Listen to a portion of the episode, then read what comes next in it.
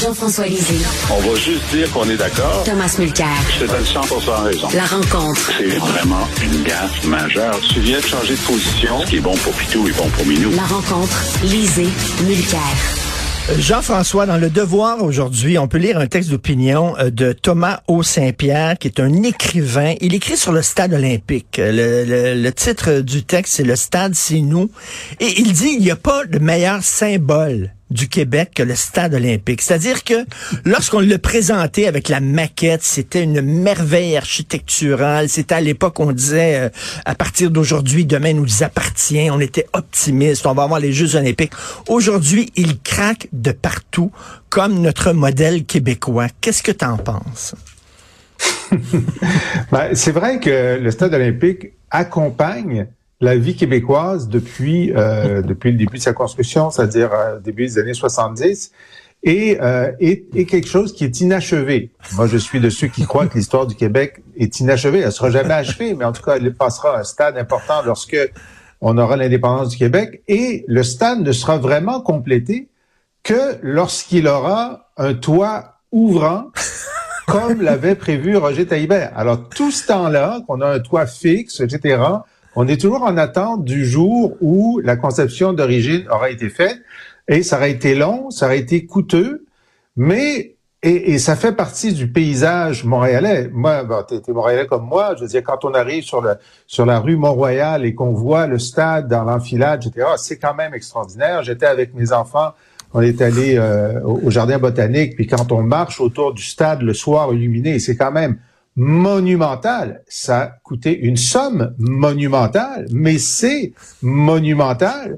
Et n'eût été de la mégalomanie de Jean Drapeau, il serait pas là. Alors donc, il y a tellement de traces, y compris la corruption pendant sa pendant sa, construction. Hein. Les camions entraient d'un côté, sortaient, de l'autre, et revenaient, rentraient d'un autre côté, puis ils calculaient deux ou trois fois le même chargement. Il n'y a jamais eu de procès là-dessus. Bon, alors donc, tout ça fait partie de notre histoire. Alors, le détruire, la cicatrice que ça mettrait sur notre identité collective d'admettre un échec définitif, pour moi, on, on s'en remettrait pas, euh, je veux dire, au niveau de notre mais, mais, Tom, on peut pas rêver de meilleur symbole, parce qu'on a, on a l'impression depuis quelques années que l'État qu'on s'est donné, le, modèle québécois qu'on s'est donné dans les années 60, qui était un État qui était neuf, qui était shiny, là, qui était beau, euh, qui maintenant craque de partout, que ce soit en santé, en éducation, il est déglingué, et le stade représente parfaitement ça. Oui, et je je suis pas du tout d'accord qu'il faut le garder. Moi, je pense qu'une des ah, preuves de l'évolution de la, de la société québécoise, ce serait d'admettre que c'est fini, ça ne sert à rien. Même si on avait une équipe de baseball majeure, il viendrait pas là-dedans, c'est mal adapté. Les Alouettes jouent euh, au stade euh, Percival Molson en arrière de McGill. Il y a personne qui veut de ce truc-là. Euh, c'est, je pense, qu'est-ce que la, la, ministre avait fumé hier, mais elle avait décidé que Taylor Swift aurait pu venir. À, voilà. Euh, soyons lucides. On évolue. Bon, très bien. Euh, on regarde ça, on dit, ça fait partie de notre histoire. On va vendre comme ils ont quand ils ont fait euh, du travail à la Tour Eiffel dernièrement, ils ont vendu des petits bouts. On a fait la même chose pour le pont Champlain. On pouvait acheter euh, un boulon ou un morceau. On va vendre des morceaux du stade. Et je le dis avec tout le sérieux du monde, ça se dit en, en presque en riant, mais le béton, aujourd'hui, ils ont des techniques pour broyer. Il y a beaucoup de métal là-dedans. Allez le, brader. American Iron and Metal euh, va venir chercher euh, ce qui est récupérable. Mais c'est fini ce truc-là. En faisant un beau parc urbain, quelque chose de, de joli, euh, avec des pentes pour les enfants pour la glissade. Mais c'est de la torture inutile de continuer de mettre une scène là-dedans. Il faut avoir le guts de dire c'est fini cette babelle-là. bon, alors prenons, euh, prenons, prenons les chiffres, OK? Alors, euh, lorsqu'il fonctionne, c'est-à-dire euh, il y a un million de personnes par année qui y vont. Un million de personnes par année va dans le stade. C'est pas comme si ça servait à rien. Il y a 200 événements par année dans le stade. C'est pas comme s'il servait à rien. Euh, il y a des trucs maintenant qu'on peut plus faire au Palais des Congrès parce qu'il est trop petit. Il faut le faire au Stade olympique. Euh, et si effectivement on réglait les problèmes de son, on pourrait avoir plus régulièrement des concerts dans le Stade olympique. Euh, maintenant, si on décidait de le détruire, moi je pense qu'il faut, il faut regarder les options. Ça coûterait au moins un milliard de dollars de le détruire. C'est ce que ça coûterait de le détruire. Et ça coûterait un milliard de dollars de refaire la technique, puis euh, d'essayer de faire en sorte qu'il y ait un bon son pour revenir à au moins un million de personnes par année qui viennent. Alors pour moi, c'est, je veux dire, les chiffres sont clairs. Je veux dire, ce serait ce serait euh, euh ce, serait plus coûteux de le détruire que de parce qu'on n'aurait plus aucun revenu que d'investir. Ça fait pour, ça fait 50 ans qu'on essaie de se convaincre que ça peut servir à quelque chose, qu'ils prennent le mode voilà, un million de personnes par année et qu'ils le mettent dans leur un million. technique. Mais Jean-François, Jean-François, va sur le site du Stade Olympique, va voir le calendrier euh, des événements au cours des prochains mois. Il y a des courses de Monster Truck, et tu as le salon euh, des animaux domestiques et c'est à peu près tout. Il n'y a pas ben, grand-chose. C'est-à-dire que là, dans les prochains mois, ils ont annulé à cause des travaux. Il y a plein de choses qui devaient avoir lieu qui n'ont pas lieu. Mais il y a, tu sais, de dire que ça sert à rien. 200 événements par année, un million de personnes, c'est quand même pas rien. 200 événements pour 365 jours arrêtez de dire, que ça sert à rien. C'est pas vrai. Jean-François, soyons de bon compte. Là. C'est, je m'excuse, là, mais c'est Richard Martineau qui a raison. Okay? Les événements n'en sont pas. Il y en a Des Monster Trucks, c'est pas un événement de stade. Là. Les, les animaux domestiques non plus. On, on va s'entendre. C'est parce que ça existe. C'est une place où on peut s'installer, mais ça ne sert pas de stade. Et, euh, le, ah, milliard de ben dollars pour le faire sauter, le, milliard de dollars pour le faire sauter, là, j'ai jamais entendu quelqu'un backer ce chiffre-là. Moi, ce que je sais, c'est que les fonds-fonds qui sont en charge de ça, qui se renouvelent pas, ont toujours les mêmes Moses d'arguments. Ah non, c'est ceci, c'est Ça veut dire, ça prouve une chose, que quand on dit que la fonction publique, c'est l'État permanent, c'est vrai.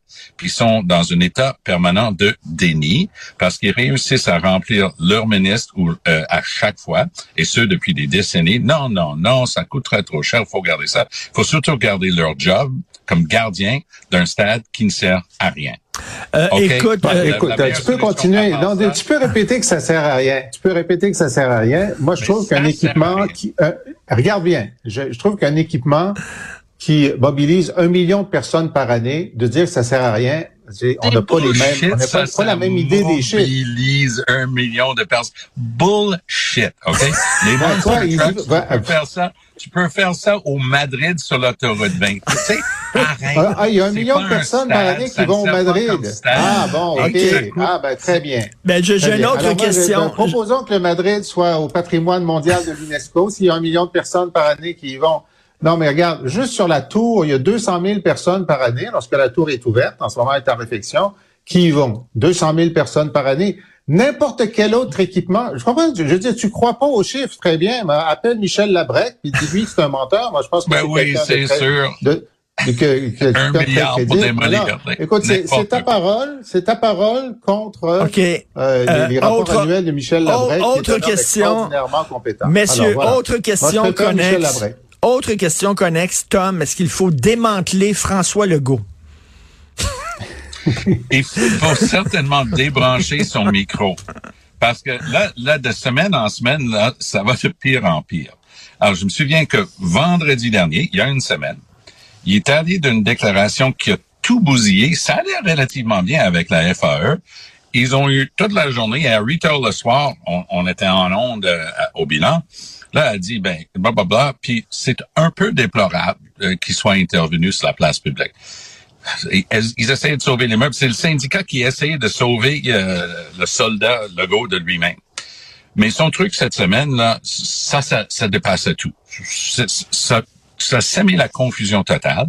Il a dit la santé, c'est après les faits, tandis qu'il y a des syndicats avec des centaines, ben, au moins un avec plus de 100 000 travailleurs en santé qui, étaient vraiment en train d'avancer très bien à la table. Là, ils étaient en plus obligés de mettre plein de ressources pour rassurer leurs membres que ce qu'eux disaient vrai quand ils disaient que ça avançait bien. Parce que le gars disait que c'était pour, pour après les fêtes.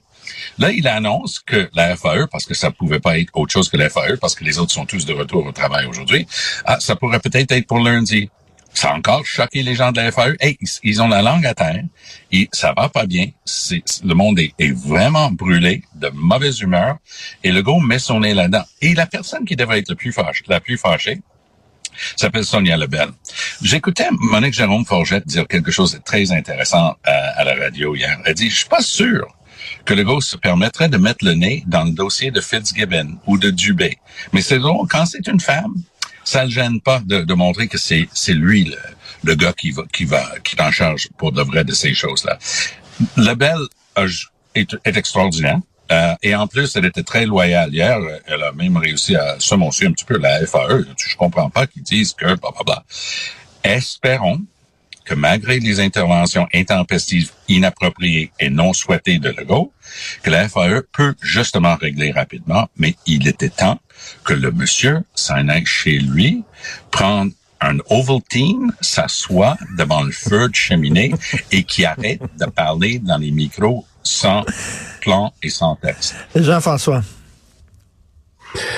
Ben, tout à fait. Je pense qu'il a nuit plus qu'autre chose. Maintenant, est-ce que Sonia Lebel, bon, c'est sûr que tout ce qui s'est passé cette année a rendu son travail plus difficile, mais euh, on lui donne, euh, donne le bénéfice du doute. Mais euh, lorsqu'on entend les rapports que font les syndicats d'enseignants de ce qui se passe à table, euh, on peut commencer à se poser des questions. Alors, la CSQ qui nous dit que pendant une journée cette semaine, il y a eu seulement deux heures de négo parce que la partie gouvernementale avait rien à dire et les négociateurs disaient, ben, on n'a pas de mandat pour aller plus loin. Alors, tu censé avoir donné des mandats pour essayer de régler un certain nombre de choses là après euh, après tout ce temps-là.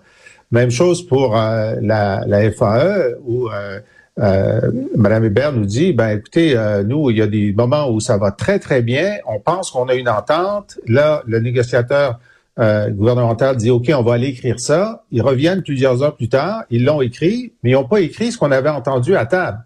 C'est là, on est obligé de recommencer. Bon, euh, à cette étape-ci, la négociation, ça devrait plus arriver. Et puis, puis ça veut dire que les négociateurs retournent voir la sous-ministre, la négociatrice en chef et la ministre pour dire, bon, est-ce qu'on peut faire ceci? Parce qu'elle est à temps plein là-dessus, là, Sonia Lebel, là. Elle n'est pas en train de faire autre chose. Donc, on revient, puis là, il y a quelqu'un qui dit, non, on peut pas faire ça. Même si on dit qu'on aimerait que ça arrive, on veut pas l'écrire. Alors là, il y, a, quelque chose qui fonctionne pas au niveau gouvernemental pour donner les, mandats, les avis, les autorisations euh, de, de boucler. Et euh, écoutez, c'est notre dernière rencontre avant le temps des fêtes. On peut se permettre d'être un peu léger. Euh, Tom croit que ça sent la coupe. Ça sent la coupe, tu dis, Tom. Est-ce que tu es, est-ce que, es sérieux? ah, moi, j'y crois tellement. Moi, je regarde des chiffres, je regarde le Canadien, je regarde ce dont ils sont capables. Watch les bien aller. Ça va être une série de 8 ou 10 victoires d'affilée après les fêtes, Richard. Moi, j'y crois. il arrête pas de perdre ce temps-ci, il me semble, non? C'est pour mieux rebondir. toi, toi... C'est pour donner aux autres équipes un faux sens de sécurité. c'est toute une stratégie, ça. Oh, oui. Et là, ce qu'ils veulent, ce qu'ils veulent, c'est juste être juste sur la ligne pour être dans les séries. Puis là, ils vont faire comme il y a deux ou trois ans, une fois dans les séries. Wow! Mais, Où était cette équipe pendant toute la saison? Ah C'est la game dans la game. La game, dans la, game. la game. Et non seulement les enfants vont retourner à l'école avant le week-end, mais en revenant en 2024, on va avoir les Nordiques. Oh, ça. Absolument. Ah, ça c'est sûr. Là. Parce que l'argent qu'on a mis dans les Kings, là, soudainement, là, ils vont venir jouer là, à Québec. Puis là, non, les Nordiques contre les Kings. oui, ça, ça va. On va juste, on va juste garder les Kings prisonniers ici. On va leur changer ça. on laisse pas les Kings. on laisse pas les Kings partir tant qu'ils ne donnent pas les Nordiques. Exactement. C'est la... qu'ils deviennent les Nordiques. On va juste changer de chandail. C'est la game dans la game. Écoutez, passez un beau temps des fêtes. Merci beaucoup de participer. Vous autres aussi, à votre famille aussi. Vous aussi. À, l'émission, on a beaucoup, tous les auditeurs. Beaucoup de réactions euh, de, de votre segment quotidien. Reposez-vous bien, puis on reprend la conversation en 2024. Merci beaucoup. Merci. si vous cherchez un ben, cadeau de Noël, si vous ne les avez pas encore achetés, euh, procurez-vous le dernier ouvrage de Jean-François Lisée, euh, Par la bouche de mes crayons, qui est un recueil de ses meilleures chroniques euh, dans Le Devoir. Vous pouvez aussi abonner vos proches et vos amis à son excellent balado, où il revient, entre autres, au cours duquel il revient, entre autres, sur les grandes dates de l'histoire du Québec. Allez sur la boîte